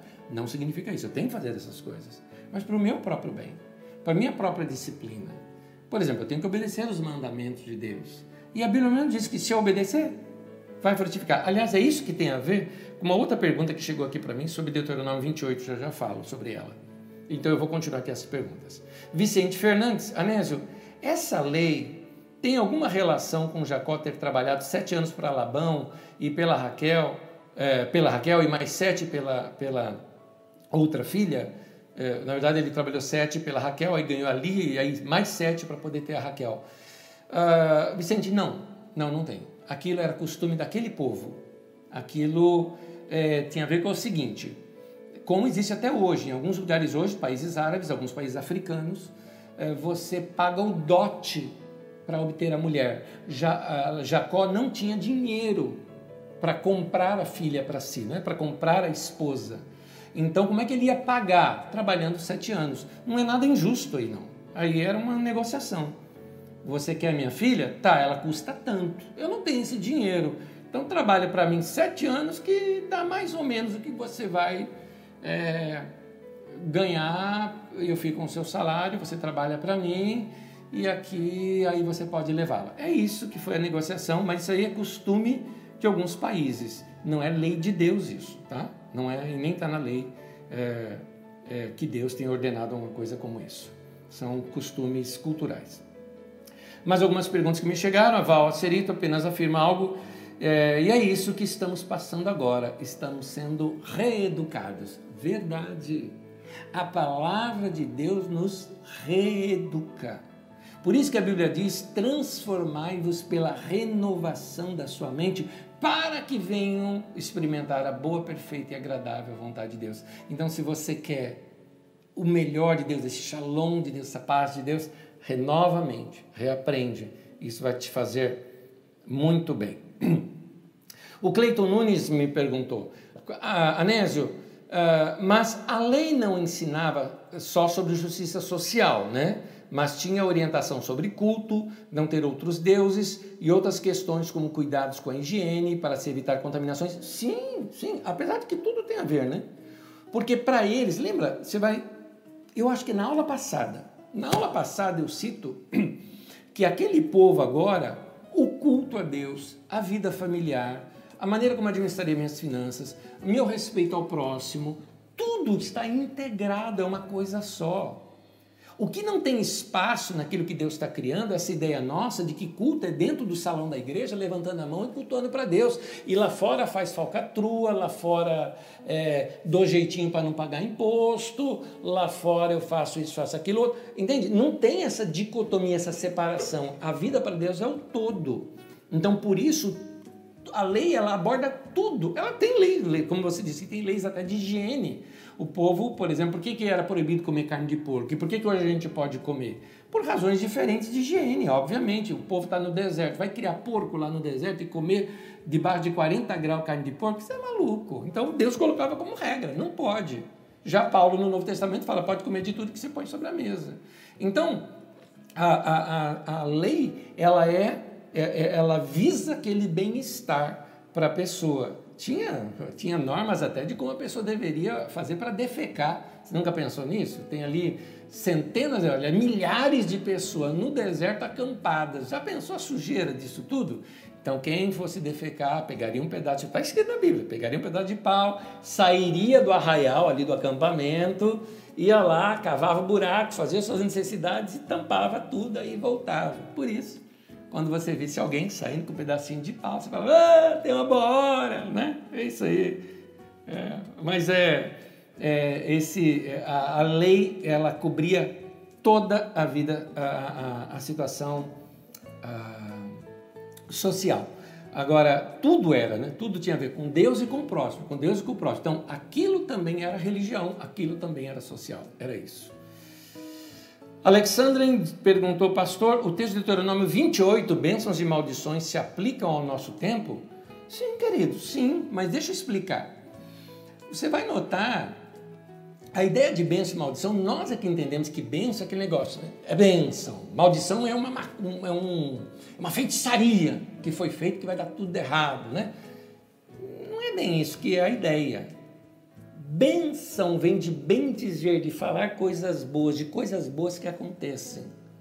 Maldição vem de maldizer, coisas ruins que vão ser ditas a teu respeito, porque a vida vai ser um fracasso. Então, seria hoje o que a gente chamaria de sucesso e derrota, ou aquilo que a gente chamaria de ir bem na vida ou se afundar na vida. É isso. Então, o texto está dizendo: se você ouvir as minhas palavras e praticar as minhas palavras, virão sobre ti e te alcançarão todas essas bênçãos. Você vai ser abençoado na cidade, vai ser abençoado no campo, vai ser abençoado aí, voltar, tal, tal. Você vai ser um cara abençoado se você praticar essas coisas. Agora, você não pratica, vai se afundar em dívida, vai se enrolar, vai ter. Você não pratica, eh, eh, você não obedece essas recomendações que a Bíblia mesmo fala sobre higiene, então você vai ter doença, por diante é consequência. O que a Bíblia mostra é consequência do que você vive. Em outras palavras, para com essa ideia de que aconteceu porque tinha que acontecer. Não é acontecer porque tinha que acontecer. É consequência do estilo de vida que a gente viveu. Então, o estilo de vida que a gente vive vai implicar o nosso futuro. Nós somos hoje o que plantamos antes. Nós vamos ser no futuro o que estamos plantando hoje. É isso. Bênção e maldição. Ah, Obrigado pelos abraços aqui de muita gente que está mandando abraço. Eu só vou ver mais algumas perguntas e já vou aqui uh, terminar. Uh, Marina Hiromi citou, né? Você citou duas correntes, já viste eloísta, existem outras correntes? Uh, querido, existem, são quatro. Na verdade, deixa eu explicar melhor. São, melhor que a palavra corrente, é a palavra fonte, tá? Então, quando a gente lê o Antigo Testamento, principalmente quando a gente lê os cinco primeiros livros, é, nós vamos encontrar quatro fontes diferentes. Como é que você sabe disso? O hebraico é diferente, o modo de chamar Deus é diferente, o modo, a experiência que tinha aquele povo com Deus era diferente. É ali que você cita. Eu vou fazer um resumo muito rápido. fonte já vista, ou seja, fonte que chamavam Deus de Jeová ou de Javé. Eles se encontram com gente que chamavam Deus de El ou de Elohim e se juntam essas duas tradições formando o povo de Israel. Ok. Esse povo que chamava Deus de Javé ou de Jeová tem a ver com o povo que saiu do Egito. E ali, quando você lê sobre Javé ou Jeová, você vai ver nos textos assim que Deus ouviu, Deus desceu, Deus é próximo. Quando você vê os textos das fontes eloístas, que vem, por exemplo, o Sinai, você vê um monte treme, o povo estava com medo, não se aproximava de Deus, não ousava chegar perto, tinha um medo de Deus. São experiências diferentes com o mesmo Deus, mas que se fundem diante desse povo. No, no, no, livro de Gênesis, você tem duas narrativas da criação, uma javista, a outra eloísta. Gênesis capítulo 1 começa assim, no hebraico: Bereshit bara Elohim. Bereshit, princípio. Bara, criou do nada. Elohim, Deus. Então, note que Deus é chamado de Elohim. Então, é, Gênesis capítulo 1, versículo 1, até Gênesis capítulo 2, versículo 3, aquilo é uma fonte eloísta que narra a criação. Do versículo 4 em diante é a fonte javista. Note que na fonte eloísta, Deus é mais distante, faz tudo acontecer de longe. Deus criou o homem, mulher, macho e fêmea, criou e está criado. Na fonte javista, Deus é próximo. Deus desceu, fez o barro, moldou, assoprou, pôs de si nele, desceu de novo, tirou de um, formou o outro, caminhou com Adão. Você percebe narrativas diferentes? Talvez você nunca notou isso, ou tem gente que talvez nunca notou que existem duas narrativas da criação ali. Tem uma razão de ser, nós vamos estudar isso quando nós chegarmos no momento histórico em que elas foram escritas. Mas aqui eu já te mostrei a fonte javista e a fonte eloísta. Nós temos a fonte sacerdotal. A fonte sacerdotal é uma outra fonte. A fonte sacerdotal, ela foi escrita muito tempo mais tarde e se refere a textos que tratam muito sobre os rituais de sacrifício. O livro de Levítico inteiro é da fonte sacerdotal. E aí nós temos também a fonte deuteronomista. A fonte deuteronomista, eles fazem uma releitura e uma atualização da lei. E ali escrevem a história. Aliás, nós vamos ter um compêndio na Bíblia Sagrada chamado de História Deuteronomista. Nós vamos estudar bastante isso aqui. Que são os livros de Deuteronômio, Josué, Juízes, pulo o livro de Ruth, 1 Samuel, 2 Samuel, 1 Reis, 2 Reis conta toda a história com base em Deuteronômio, refletindo Deuteronômio para dentro da história, por isso que chama-se fonte deuteronomista ou história deuteronomista. Então é isso que você vai encontrar ali. São essas quatro uh, fontes que uh, foi usada para escrever o Pentateuco. No Novo Testamento existem as fontes também. Depois nós vamos estudar isso quando nós estudamos o Novo Testamento. Lucas, capítulo 1, do versículo 1 ao 4, conta que ele fez várias pesquisas, que ele ouviu pessoas, que, é, que ele é, pegou outros escritos para escrever o Evangelho de Lucas, ou seja, que é isso? Fontes, não é? Você vai ver as fontes que eles usaram, que Mateus e Lucas usaram de Marcos, você vai ver fontes que Mateus tinha que nenhum dos outros tinha, que Lucas tinha que nenhum dos outros tinham, uma fonte em comum entre Mateus e Lucas que Marcos não tinha. Você vai notar isso quando nós estudarmos o Novo Testamento, são essas as fontes. Ah, Simone Clemens uh, me pergunta em Êxodo 4, tem um texto que diz que o Senhor tentou matar Moisés. Gostaria de saber por que o Senhor quis matá-lo. Duas coisas, Simone, eu ia brincar com você falar, quando você chegar no céu, pergunta para Deus isso daqui, tá bom? Tá? Lembrando, Simone, algumas coisas importantes a gente saber quando a gente lê um texto como esse. O texto está ali para nos ensinar algo. E quem escreveu, escreveu debaixo do seu entendimento daquilo que aconteceu. Quem escreveu não estava ali vendo Deus querendo matar o Moisés, né? Não é isso que o texto está dizendo. Então, não foi assim que foi feito. Foi uma tradição que chegou para essa pessoa e ela utilizou isso dessa maneira. Agora, note um detalhezinho que a ênfase ali naquele texto tem a ver com aquele corte do prepúcio dos meninos, ou seja, a prática da circuncisão. O que nos remete ao seguinte: quando é que foi necessário falar tão seriamente com o judeu que o judeu tinha que se circuncidar para que a gente localize quando esse texto foi escrito? Então, quem escreveu esse texto escreveu didaticamente Talvez o fato de que Deus tenha tentado matar Moisés nunca existiu. Mas o fato é que ah, ah, aquilo é colocado de modo tão dramático para dizer o seguinte: olha, se até Moisés precisou circuncidar os seus filhos, por que, que vocês, judeus, não estão fazendo isso? Está na cara que esse trecho do texto é um texto pós-exílico, quando os judeus precisam manter ali a sua identidade, principalmente naquele período radical entre essas e Neemias. Quando chegarmos lá, você entende esse texto. A leitura dele vai clarear um pouquinho para você e vai ficar mais fácil da gente compreender o texto. Cleiton Nunes pergunta, mais uma pergunta sua, hein? Se a lei é boa, por que, que o homem não conseguiu vivê-la? Pois é, Cleiton, porque eu e você são bicho ruim e é só a conversão que muda o coração da gente, não é verdade? Pois é, vira e mexe assim. Mas você vê, a igreja primitiva viveu um pouco disso, né? Você notou que a igreja viveu isso por um tempo? Depois também se desviaram. Assim como Israel, por muitos tempos viveram, depois se desviaram. Algumas vezes uma geração inteira viveu isso, a outra não. Então, vamos servir a nossa geração segundo o propósito de Deus, como é dito acerca de Davi, e vamos praticar.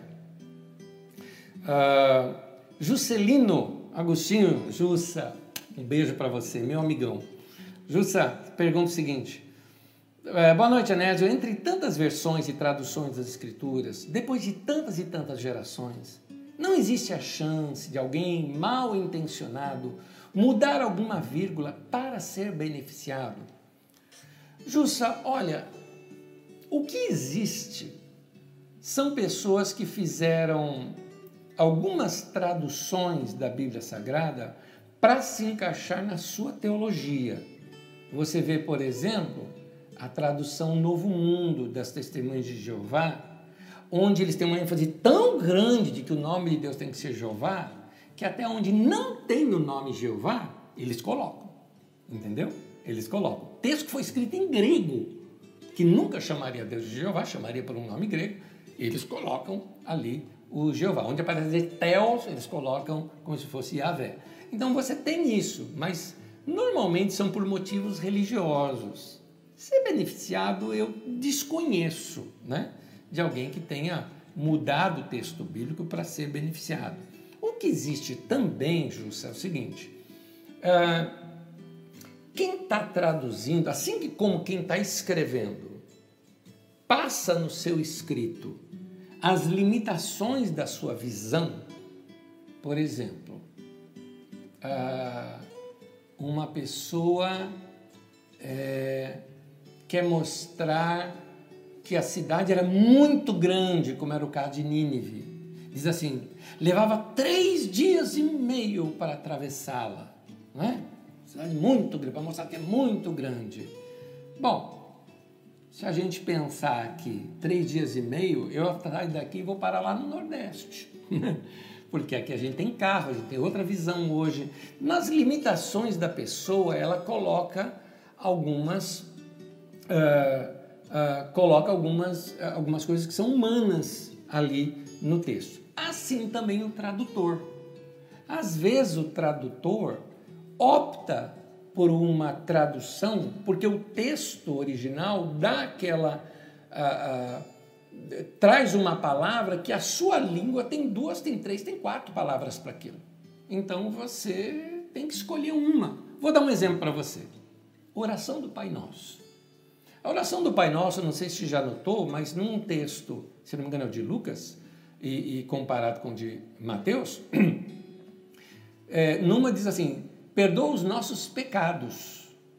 A outra diz: perdoa as nossas dívidas. Mas peraí, perdoa o nosso pecado ou perdoa as nossas dívidas? No original é uma palavra só. É a mesma palavra. Mas o tradutor, ele, ele sabe que existe uma palavra que ela pode significar tanto dívida quanto pecado, então ele, ele, ele decide o que, que ele vai colocar ali no texto. Ele tem que decidir. Então ele vai pelo contexto daquilo. Como Lucas tratava mais as questões sociais e dos pobres, e Mateus tratava mais as, as questões intimistas e do coração, então em Mateus ele traduz como pecados, em Lucas ele traduz como dívidas. E daí por diante, o, o, o tradutor tenta chegar mais perto do que ele entende ter sido o coração do uh, redator. Né? É isso. mas a palavra original era a mesma. Então, realmente vai ter. Por isso que eu recomendo ler diversas traduções. É importante, hoje a gente tem celular com diversas traduções, várias traduções da Bíblia. É importante a gente ler todas elas, porque aí a gente vai ganhando né, amplitude no texto. Uh, eu acho que eu já respondi todas as perguntas aqui e vou aqui para uma, eu vou, vou ler sem ter, sem ter vou ler de, de bate-pronto aqui. A paz, repartir o que a gente tem com os mais necessitados. Isso quer dizer que, eu não, que não poderia existir pessoas ricas no meio do povo de Deus? Como você acha que Deus vê isso? Deus abençoe essa aula. Andréa Pereira me perguntou isso. Andréa, não, não é esse o pensamento, porque ah, a ideia não é comunismo, a ideia não é uma ideia de que todo mundo tem que ter a mesma coisa e os mesmos valores. Não é essa ideia. A ideia é que não haja, é que quem tem pouco ainda né, não passe fome, não passe necessidade, e quem tem muito não tenha demais. O problema está no demais, no fome demais e no rico demais. Por quê? Porque a gente vê isso em toda a estrutura do reino de Deus. Por exemplo, vou dar um exemplo para você a nação se iniciou com Abraão. Abraão era rico, tinha muitos gados e tudo mais, e depois dizendo que ele enriqueceu muito mais. Só que Abraão morava onde? No meio do povo. Tinha a tenda dele. Provavelmente a tenda de Abraão seria bem melhor que a dos outros, mas estava lá no meio do povo, estava junto com todo mundo. Então, não é certo a gente querer constranger uma pessoa rica no nosso meio. O cara não pode mais ser rico agora, quer dizer, ele não pode ter um carro bom, não pode ter, não é isso nós temos que ser generosos. Porque o que, é que você vê às vezes? Eu conheço gente que é pobre, pobre, e é miserável, pão duro, sovino e mão de vaca. E é pobre. E eu conheço gente rica que é generoso, bondoso e amoroso. Quem está mais expressando aqui o reino de Deus? Não é? Nesse caso seria o rico. Agora, tem rico arrogante e tudo mais? Tem.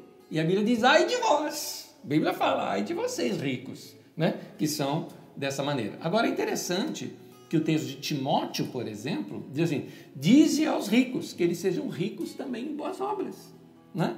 E saiba que Deus nos dá as coisas para o nosso prazer. Não é errado ter prazer, não é errado você ter uma casa boa, não é errado você trabalhar, economizar. Se você economizar, poupar, viver com menos do que o que você ganha e saber poupar e organizar a sua vida, você vai crescer, faz parte do, do princípio do crescimento financeiro. Você vai estar errado por estar crescendo, por ter feito o que, o que, o, o que até ensinamento bíblico, de maneira alguma. Mas nunca perca a generosidade e nunca deixe o dinheiro encontrar o caminho do seu coração, porque eh, esse amor ao dinheiro é a raiz de todos os males, diz as escrituras sagradas. Então, eu acho que precisa aí de um equilíbrio. Então, o rico, generoso, e o pobre também não pode ser ganancioso e também não pode ser preguiçoso, porque diz que o preguiçoso vai empobrecer. Então, uh, ah, né, você está dizendo que o pobre é preguiçoso? Não, de maneira alguma. Nunca estou dizendo uma coisa dessa. De maneira alguma. O que eu estou dizendo é que nós, o fato de ser pobre ou ser rico não significa que a pessoa é boa e má, ou má. Não significa. O que tem a ver é com coração, tem a ver com generosidade. É nesse sentido. Agora, que eu acho que a gente tem que ajudar e repartir com os necessitados, isso tem sim. Vou te dar um exemplo claro. Nessa semana, alguns irmãos me contataram, falaram com outros e com outros, acerca de ajudar uma determinada família.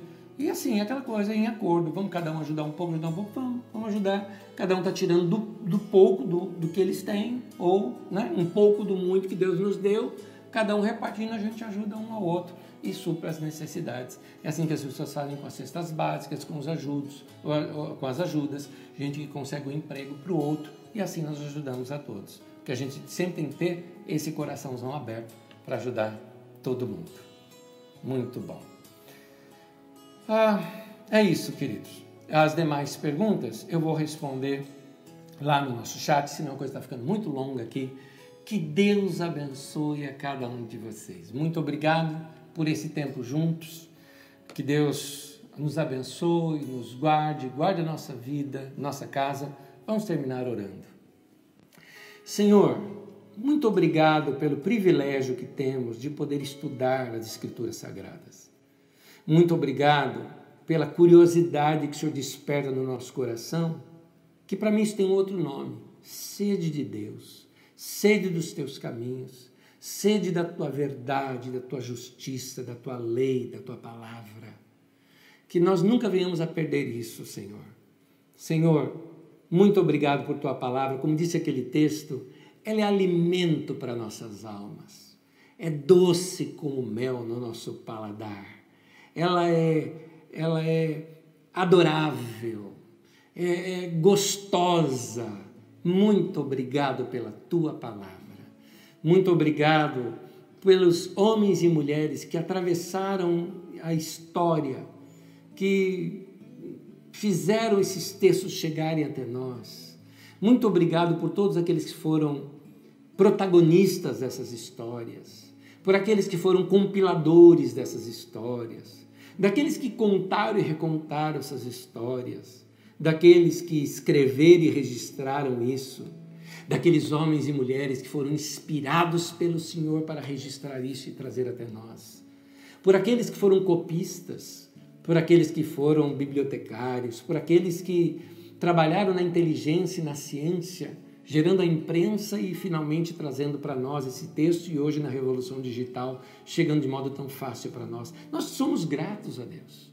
Todo dom perfeito vem do alto, esses dons vieram todos do Senhor.